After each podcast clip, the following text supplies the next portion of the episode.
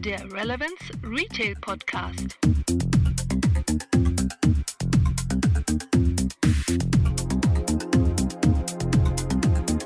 Heute geht es um Shooting Star. Und unser Gast heute ist Christian Klammer. Hallo Christian Klammer, ich begrüße Sie heute zu unserem Podcast äh, Relevant Retail. Ja, hallo Herr Rehme. Vielen ja. Dank, ich freue mich auch, dass ich hier sein darf. Ja, also ähm, Sie haben mir ja eine tolle E-Mail geschickt. Ich bin ja da himmelhoch jauchzend dann hochgegangen, als ich gesehen habe, welches Konzept Sie da machen. Aber vielleicht erst mal ein paar Worte zu Ihnen. Stellen Sie sich mal kurz vor, damit die Hörer wissen, äh, wen wir überhaupt am Mikrofon haben. Ja, sehr gerne. Mein Name ist Christian Klammer.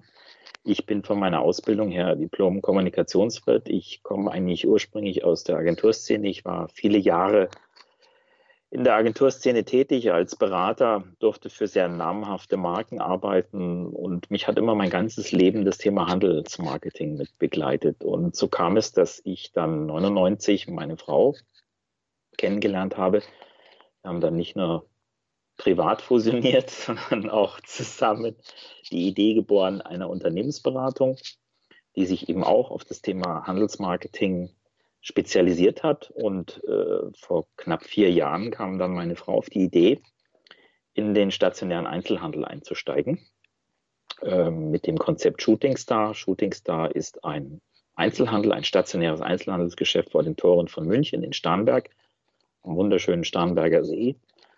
Und dort bietet meine Frau auf ungefähr 100 Quadratmeter Fläche Schuhe im Kern an äh, in den Größen 18 bis 42. Hauptsächlich eigentlich für kleine Mädchen und Frauen. Das liegt ein bisschen daran, dass das Angebot bei Frauen natürlich auch um ein Vielfaches größer ist als bei Männern. Und drumherum ein sehr illustres und schönes Potpourri an Fashion, Accessoires und modischen Accessoires. Okay, ja, Shooting Star. Ich habe ja dieses Konzept, übrigens in den Shownotes werde ich da gleich zu verlinken. Ähm, Shooting Star ist ja praktisch ein Laden, also die Webseite habe ich mir angeschaut und ähm, auch die, die, die, die Bilder aus dem Portfolio ist ja mit sehr, sehr viel Liebe eingerichteter Laden. Also ich habe gesehen, da sind vom Sortiment her sind da natürlich auch sehr viele Artikel die, ja, ich tippe auch vom Standort her Starnberger See, so mehr auf die kaufkraftstarke Bevölkerungsgruppe ausscheiden. Wie ist da Ihre Zielgruppe von Ihnen aus ausgesucht worden? Ja, da haben Sie vollkommen recht, das haben Sie richtig beobachtet. Wir sprechen hier schon natürlich an dem Standort Starnberg eine sehr kaufkraftstarke Zielgruppe an. Wir liegen hier sicherlich, es gibt immer zwei ökonomische Spielarten im Handel. Das eine ist der Discount-Bereich, das andere ist der Wertschöpfungsbereich. Wir liegen hier natürlich im oberen Preisbereich mit sämtlichen Produkten und dem gesamten Sortiment. Bei den Schuhen ist es so, dass wir ausschließlich ganz hochwertige Schuhe, die auch ausschließlich in Italien gefertigt werden, da legen wir sehr großen Wert drauf.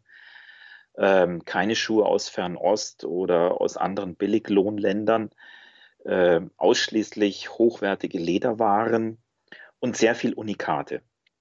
Also bei den modischen Accessoires, begleiten Schmuck, ähm, sehr viele Dinge, die meine Frau auch selber kreiert, tatsächlich auch vom Design her, die wir dann in Eigenproduktion auch produzieren lassen mit einem eigenen Label, auch mit dem Label Shooting Star.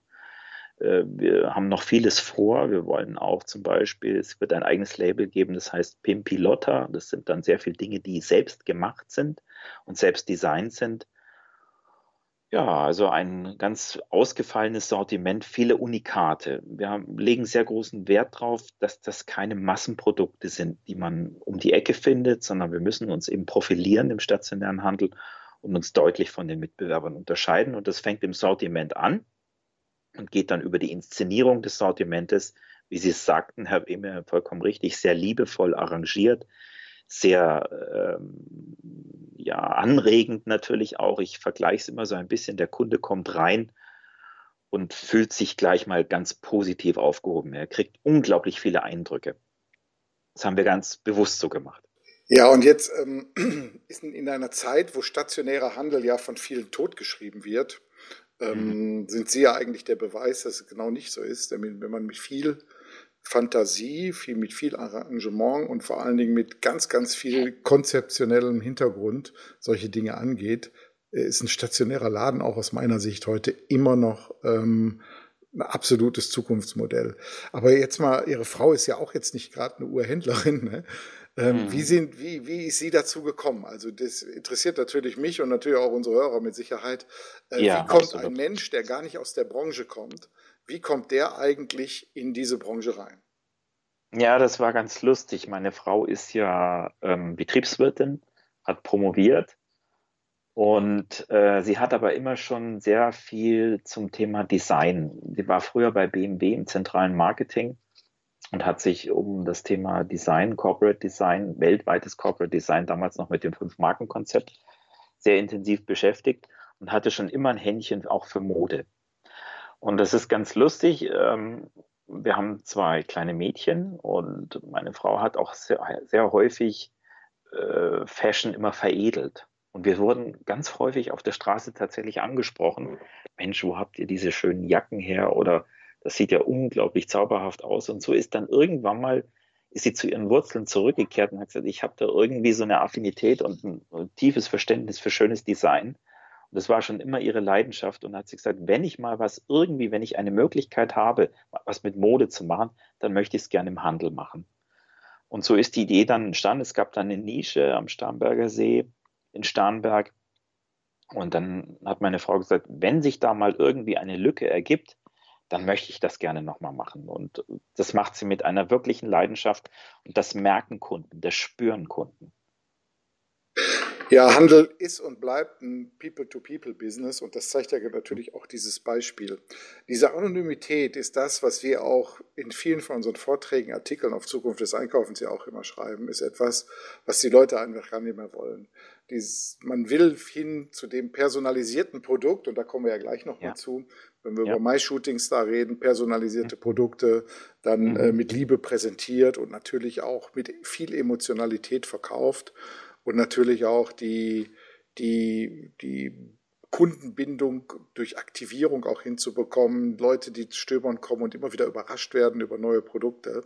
Das ja. ist ja letztendlich auch das Erfolgsrezept für stationäre Händler. Wir haben ja selber auch oft gesehen, ähm, in den vielen Besuchen, die wir natürlich in vielen, vielen Stores machen, dass genau mhm. das das Erfolgsrezept für die Zukunft ist. Ja. Also stationärer Handel ist aus unserer Sicht lange nicht tot, wenn er richtig gut gemacht wird. Und wenn man ein gutes Retail-Konzept hat, dann werden die Leute einen auch weiterhin lieben. Da geben Sie mir gleich ein ganz kurzes Stichwort, wenn ich da noch schnell darauf mhm. reagieren darf, Herr Rimmel. Und zwar, das ist interessant, was Sie sagen. Genau das macht es auch aus. Das ist zwar anstrengend, aber es zahlt sich aus. Meine Frau wechselt die Dekoration sehr häufig. Und das Schaufenster ist und bleibt eine ganz große und wichtige Visitenkarte des stationären Handels. Und wir sind in Starnberg, hat sich das mittlerweile rumgesprochen, wir sind bekannt dafür, dass wir ganz ungewöhnliche Schaufensterkonzepte haben. Und das sind schon, das hat schon fast Bühnendramaturgie. Also jedes Schaufenster ist immer ein Genuss, ja. Also wir kriegen das bestätigt von den Kunden, die kommen rein und sagen, wissen Sie, das macht schon so einen Spaß, ihr Schaufenster anzuschauen. Und das lädt einfach ein. Und das ist mit unglaublich viel Aufwand, aber eben mit ganz viel Liebe gemacht. Und das spüren Kunden. Und deswegen, da gebe ich Ihnen vollkommen recht, kommen Sie dann auch rein. Aber dieses Beispiel zeigt ja auch wieder, ähm, dass echte Innovationen selten in einer Branche selbst geboren werden, sondern die kommen immer von außen. Ob, äh, ich sag mal, Nokia von Steve Jobs, der ein Computerhersteller war, verdrängt wurde, oder mhm. ob äh, die letzten Autoinnovationen von einem Plastikuhrenhersteller kamen. Man sieht immer wieder, dass äh, viele Innovationen immer von außen kommen, weil Leute andere Blicke auf solche Dinge haben. Nochmal zum Thema Visual Merchandising, Ihr Schaufenster ist ja ein Riesenthema auch ähm, mhm. generell. Ähm, spricht natürlich in erster Linie auch immer Laufkundschaft an, die vorbeikommen. Wie ist bei Ihnen so die Kundschaft aufgebaut? Wie viel Prozent ungefähr Stammkunden und wie viel Prozent Laufkunden? Und vielleicht noch zwei, mhm. drei Sätze zur Lage, wo Sie da genau sind. Mitten in der Fußgängerzone, mhm. am Rand irgendwie. Mhm. Das ist auch nochmal mhm. interessant.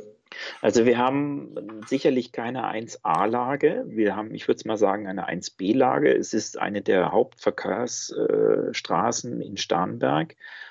Ähm, es ist eher eine Randlage. Also keine, keine Fußgängerzone, ne? Keine Fußgängerzone, mhm. aber was wichtig ist, was wir merken, also Parkplätze vor dem Geschäft sind enorm wichtig. Wir waren vorher in einer anderen Lage, da hatten wir eine sehr gute Sichtlage. Da waren wir tatsächlich in der Hauptstraße. Das hat uns unglaublich schnell Popularität verschafft. Äh, wir waren visuell sichtbar und da haben wir uns sehr schnell einen Namen machen können, aber das war für uns auch eine bewusste Strategie. Wir sagen, wir haben gesagt, wir bleiben da maximal drei Jahre und dann, wenn wir uns den Namen gemacht haben, dann wollen wir in eine bessere Lage, dass wir parkplatztechnisch besser erreichbar sind. Das ist für unsere Kunden sehr wichtig, weil wir ja auch im Kern viele Kinder bedienen. Und die Mütter wollen natürlich sehr gerne ihre Kinder auch sicher an den Laden heranbringen und deswegen sind Parkplätze sehr, sehr wichtig. Mhm. Ähm, ich glaube, da, da also, haben wir in Deutschland auch, ob wir es wollen oder nicht, ob wir es hören wollen mit unserem grünen Gewissen oder nicht, aber die Deutschen sind und bleiben ein Autofahrervolk. Total. Ist so eine Sache, die wir auch in unserem Projekt Future City Langenfeld sehen. Und mhm. ähm, dieses Thema Parken stand ganz, ganz oben auf der Wunschliste von Handel und Konsumenten.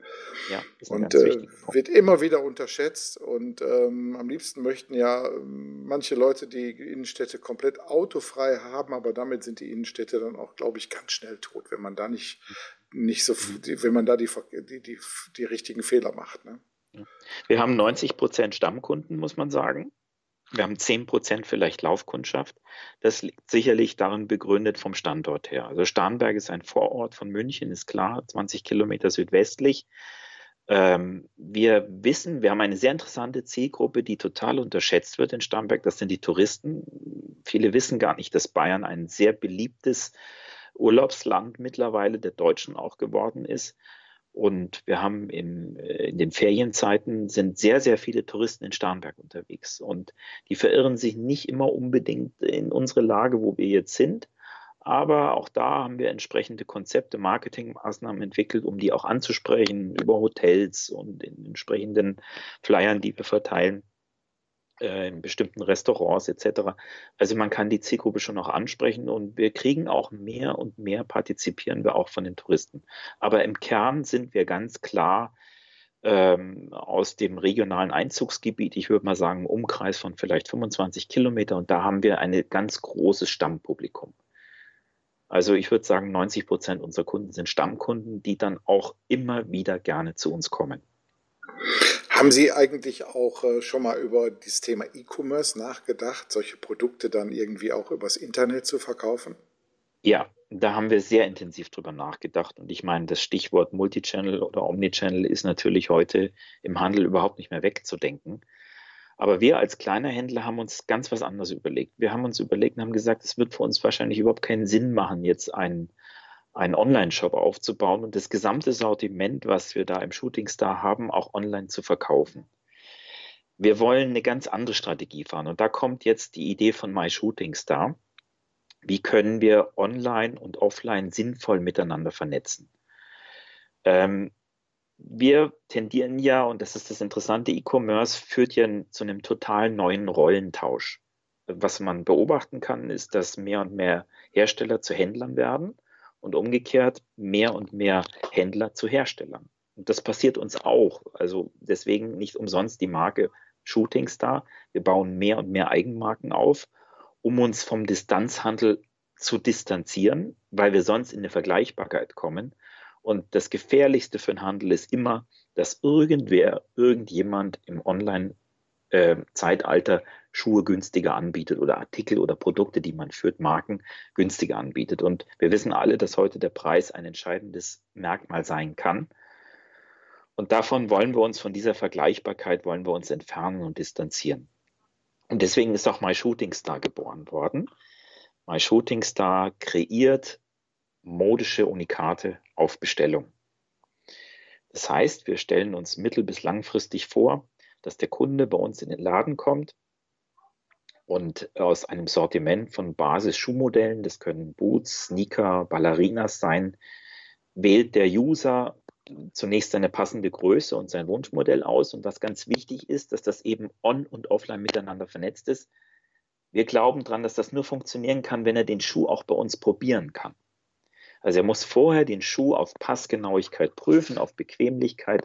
Wenn er sich für das Modell entschieden hat, dann hat er jetzt die Chance, unter Anleitung des Fachpersonals auf der Fläche. Aber das soll auch ganz intuitiv sein. Es muss eine gute Customer Experience sein. Muss er oder kann er sein Modell eben am POS-Terminal aussuchen. Das muss Spaß machen. Ja? Also aus einer Reihe von Materialien, Farben und Ausstattungswünschen, ob gefüttert oder nicht gefüttert, mit Leder oder mit Lammfell im Winter, sowie vielleicht einem persönlichen Monogramm sogar, kann der ausgesuchte Artikel dann nach den individuellen Vorstellungen der Kunden konfiguriert werden. Und damit erfährt dann jeder Artikel seinen ganz persönlichen Look. Und das führt auch dazu, was ganz toll ist oder was unsere Idee ist, die dahinter steckt, wir müssen nicht mehr so ein riesiges Sortiment, so eine riesige Sortimentstiefe vorhalten. Wir haben zwar noch eine Sortimentsbreite, aber wir haben eben dann, um es mal einfach zu machen, ein Sneaker nicht mehr in zig verschiedenen Ausstattungsvarianten, sondern wir haben ihn einmal als Grundmodell da. Und jetzt kann der Kunde sich seinen Schuh so konfigurieren, wie er ihn haben will. Das Ganze ist entstanden aus der Erfahrung heraus, jetzt aus vier Jahren Praxishandel, weil wir gemerkt haben, dass die Kunden diesen Wunsch nach Individualität immer stärker haben. Das ist kein neues mhm. Phänomen. Ich glaube, das Thema Mass Customizing ja. ist ein gesellschaftlicher Megatrend, der einfach bedient werden muss, weil wir ja schon längst weg sind von einem reinen Versorgungsauftrag, Schuhe zu verkaufen, weil jemand jetzt ein Loch in der Sohle hat, ein neues Paar Schuhe braucht, sondern es ist ja eine reine Lustbefriedigung. Das sind Lustkäufe, ja. Und Shopping eben als Erlebnis. Und das ja. wollen wir verstärken mit der Idee My Shooting Star. Ja, also dieses ganze Thema Personalisierung von Produkten, auch gerade im Schuhbereich, ist ja etwas, das ähm, ja ganz zu Anfang schon Nike und Adidas mhm. ja auch gemacht haben. In Bikini Berlin, ich weiß gar nicht, ob der noch existiert, ja. Haben die ja diesen Customizing-Laden und ich war vor kurzem noch in New York an der Fifth Avenue. Da kann man sich im Adidas äh, Flagship Store auch die Schuhe denn dementsprechend anfertigen lassen. Ja. Ähm, wenn man sich mal anschaut, die Schuhgeschäfte vor Ort, alten Zuschnitts. Ja. Die Riesenregalreihen da stehen hatten ja. und äh, alles sortiert war nach Größe 36, 37, 38 und null mhm. Inspiration, wie Schuhe ja. Teil eines Teils sein konnten. Die sind auch, glaube ich, über. Also man sieht hier, ich habe hier mal ein Beispiel aus Düsseldorf, da hat der Kaufhof, der hat seine, äh, seine Basement äh, komplett umgebaut und hat mhm. da eine Schuhabteilung reingemacht, in der vielleicht noch 100 Paar Schuhe stehen. Ja. Inszeniert auf locker 400, 500 Quadratmeter. Ja. Und äh, da sieht man, dass Schuhe heutzutage aus den Gründen, die Sie ja gerade gesagt haben, nicht mehr etwas sind, was man sich kauft, um warme Füße zu haben, mhm. sondern einfach, äh, weil man Lust darauf hat, sich mit den Schuhen gut zu fühlen später mal. Man verkauft da vielmehr das Gefühl, was ja. man ja, was man ja dann bekommt, wenn man den Schuh dann letztendlich austrägt. Schuhe Aber, sind mittlerweile ein ganz wichtiges modisches Accessoire geworden, gerade absolut. für das weibliche Geschlecht und sind nicht mehr ein, bilden nicht mehr eine reine Funktion ab. Ja. Ab, also absolut, aber, aber auch bei Männern, wenn man sich anschaut, ähm, ich war vor dem letzten Jahr war ich in Cannes in einem Schuhladen, da habe ich gedacht, Mensch, das ist genau richtig gemacht. Die sind dann hingegangen und hatten für in der Männerabteilung ein großes Regal. Und das war unterteilt in drei verschiedene Bereiche. In mhm. Town, mhm. in Business, mhm. in ja. Sports. So, und ja. dann waren so, konnte der Mann ganz einfach aussuchen, in Business, aha, da sind jetzt zehn Paar Schuhe, die alle ja. erstklassig vom Design her waren auch, ne? Ja. Und auch keine Billigangebote. Und die waren auch inszeniert mit einem Bild daneben, zu welchem Anzug dieser Schuh wunderbar aussieht und so. Und genau das sind diese Dinge, wo Kunden ja, ich sag mal, nicht nur überrascht werden durch solch eine Art der Präsentation, sondern sogar verblüfft, über diese, diese Genauigkeit, die dann darüber kommt und Liebe, die dahinter steckt. Ne? Ja, genau das ist es. Auch Jetzt, dieses, was Sie gesagt haben, mhm. dieses Erlebnis schaffen, ja, das ist ganz wichtig, weil ich glaube, wenn dieser Konfigurator, das muss auch Spaß machen, ja. Also einen Schuh sich selber zu designen mit ein paar wenigen Klicks und das sehr intuitiv, macht auch einfach Spaß. Ja, wer ist nicht gerne selber sein eigener Designer? Absolut. Zum Stichwort nochmal Konfigurator. Ähm, mhm. Wie kann ich mir das vorstellen? Sie haben da ein Terminal praktisch, so ein Kiosk-System irgendwo im Laden stehen und da kann man sich dann den Schuh, den man vorher physisch mal anprobiert hat, dann in seiner individuellen Form dann auch designen, richtig? Ja, genau. Ja, das ist ein sehr interessanter Aspekt, den Sie da ansprechen. Da sind wir jetzt im Bereich des Testings. Also wir wollen ähm, Ende Oktober soweit sein, dass wir in eine Beta-Phase gehen Und die Hardware, sprich so ein Infoterminal, das kann ein Bildschirm sein, vielleicht 18 Zoll, 22 Zoll, also ein relativ großer Bildschirm. Kann aber auch noch ein bewegliches Device sein, ein iPad zum Beispiel, dass der Berater mit dem Kunden auch sehr flexibel äh, umgehen kann und im Laden sich bewegen kann. Und das wollen wir alles testen. Wir haben ja knapp 100 Quadratmeter und wir haben beobachtet jetzt in den fünf Jahren knapp Praxis auf der stationären Fläche, dass Kunden sehr häufig viel unterwegs sind auf der Fläche, mhm. sich viel bewegen. Also das bringt auch unser Ladenkonzept mit sich. Und ich glaube, wir brauchen beides. Wir brauchen so ein stationäres System, wo der Kunde sich auch so ein Stück weit aufgehoben fühlt und vielleicht auch in Ruhe selber konfigurieren kann. Aber er braucht auch die Möglichkeit in der Unterstützung, in der Hilfe. Und deswegen ist dieser Beta-Test so wichtig, weil wir über diesen Beta-Test auch Shopper Insights generieren wollen. Wir wollen einfach wissen, wie ist die Customer Experience? Wie geht der Kunde damit um? Hat er da vielleicht noch Scheu? Braucht er da ein bisschen Hilfestellung? Wie tastet er sich an das Thema ran? Wie konfiguriert er? Braucht er vielleicht zu verschiedenen Fragestellungen Hilfestellung mit den Materialien? Ist ja ein Unterschied, ob ich einen Schuh aus Glattleder mache oder mit geprägtem Leder oder ob ich verschiedene Materialien im Einsatz miteinander kombiniere, wie Lurleder, Nebuk mit vielleicht Glitter. Das sind sehr sensible Materialien. Mhm. Und da braucht es dann schon auch Fachberatung. Und das wollen wir alles testen. Mhm. Um so ein Modell dann möglichst serienreif zu machen, weil unsere Absicht ist ja nicht nur das für den Shootingstar zu machen, sondern letztlich daraus ein skalierfähiges Geschäftsmodell abzuleiten, das wir auch B2B anderen Händlern dann zur Verfügung stellen. Mhm. Erinnert mich ähm, an dieses Konzept von dem Kinderkleidungsladen Barbara Freres hier in Düsseldorf, die mhm. auch so ein Konzept, äh, der, der, also die haben einen Online-Shop und man mhm. kann äh, sich direkt mit dem Laden verbinden und die Artikel dann über, ja. über Skype auch zeigen lassen oder ja. über eine eigene Lösung ist nicht Skype jetzt. Ne? Und ja. die bieten das auch so als skalierbares Modell an. Man kann praktisch diese ganze Sache dann da bei denen auch direkt kaufen. Die möchte ich auch mal in Kürze mal im Interview haben, hier, um die, die Philosophie auch noch mal rauszubekommen. Aber wird vielleicht sogar Sinn machen, dass sie sich da vielleicht mal vernetzen. Denn das wäre eine gute Ergänzung, letztendlich ja. solche Dinge hinzukriegen. Ne? Mhm. Mhm. Ja, jetzt ähm, habe ich ja gelesen bei Ihnen auf der Webseite und im ganzen Konzept, dass äh, natürlich dadurch, dass man die Schuhe vorher ausgiebig anprobieren konnte, ähm, Sie dieses Risiko äh, umgangen haben, dass man die Schuhe zurückgibt oder auch, ähm, ja, ich sag mal, umtauschen möchte, was bei ja. personalisierten Produkten natürlich eigentlich unmöglich ist. Und genau, dadurch, das dass das online, nicht online gekauft wurde, sondern bei Ihnen im Laden, haben Sie natürlich auch das Fernabsatzgesetz damit gut umgangen. Ne? Ja, sehen Sie, da sprechen Sie ist einen ganz wichtigen Punkt und das waren alles Überlegungen, weil Sie mich ja eingangs gefragt haben, äh, überlegt Shootings da nicht in Richtung E-Commerce, also eigenen Online-Shop. Uns hat das gescheut, auch diese hohe Retourenquote. Wir wissen von Zalando und Co., wie hoch die Retourenquote ist, eines der größten Probleme im, im, im Onlinehandel, im Distanzhandel. Die Leute lassen sich wirklich zehn Paar Schuhe kommen und schicken neun wieder zurück. Das wollen wir vermeiden.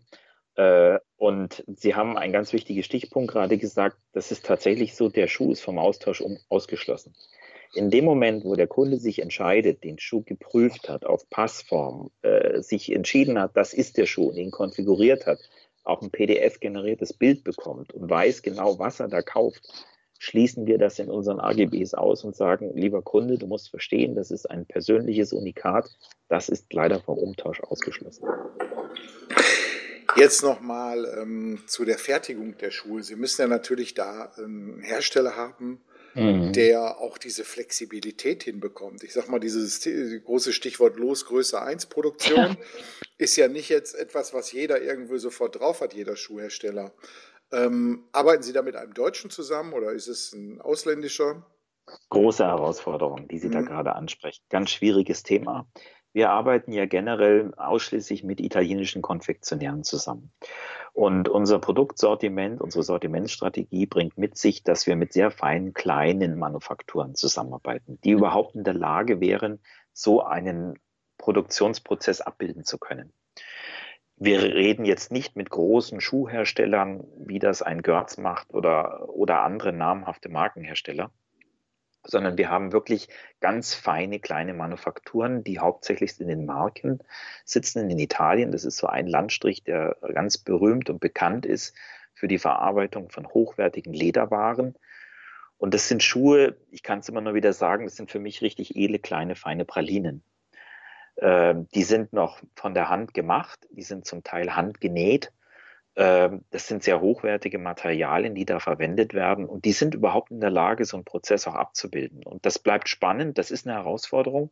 Wir stehen jetzt mit drei Herstellern im Kontakt, äh, die ganz angetan sind von unserer Idee, die wir auch schon sowieso im Sortiment haben und die für uns mit unserer Hilfe jetzt eine Eigenmarke produzieren wollen. Ein ganzes Sortiment aus Boots, aus Sneakers, aus Ballerinas, später vielleicht sogar mal Sandalen. Da muss man aber gucken, weil die Sandalen recht komplexes Produkt ist, inwieweit man das individualisieren kann. Aber ich sag mal, bei dem klassischen Schuh, die ich vorhin genannt habe, wie Boots, Sneakers oder Ballerina, da geht es sehr gut. Und das wird spannend. Da gehen wir natürlich jetzt auch in einen Test und das bleibt abzuwarten, aber wir haben, wir sind guter Dinge, weil selbst große äh, Firmen machen es uns vor. Timberland ist in der Lage, sogar mittlerweile Losgröße 1 zu produzieren. Ähm, und auch andere wie Nike oder Adidas machen es ja vor und es wird da einen Weg geben. Und ich sage nur noch mal, dass gerade diese kleinen Manufakturen, mit denen wir sowieso schon zusammenarbeiten, sich da deutlich leichter tun müssten, als das manch großer. Ja, ist eine große Herausforderung, aber man sieht, ähm, wenn man den Weg geht, ähm, wirklich mit neuen Konzepten Leute zu begeistern, dann ist auch stationärer Handel etwas, was absolut eine große Zukunft hat. Man muss nur die Lücke finden, die man da ja. letztendlich mit seinem Angebot füllen kann. Und das haben Sie aus meiner Sicht sehr, sehr gut gemacht. Äh, wir halten Ihr Thema im Auge. Ich hoffe, wenn Sie da irgendwelche weiteren Fortschritte haben, geben Sie uns mal Bescheid und dann machen wir mal eine Fortsetzung hier von unserem Thema. Die ersten Erfahrungen sind natürlich total wichtig für uns. Und ansonsten, ja, freue ich mich dass Sie die Zeit gefunden haben, hier mit uns zu sprechen. Und mhm. äh, ja, verabschiede mich bei Ihnen. Ja, ganz herzlichen Dank auch, Frank Rehme. Hat mich sehr gefreut, hat Spaß gemacht. Äh, schöne Grüße an die Zuhörer. Und ich freue mich, wenn wir wieder weiter in Kontakt bleiben und nochmal darüber berichten, wenn wir wieder ein Stück weiter sind. Alles klar. Tschüss. Tschüss.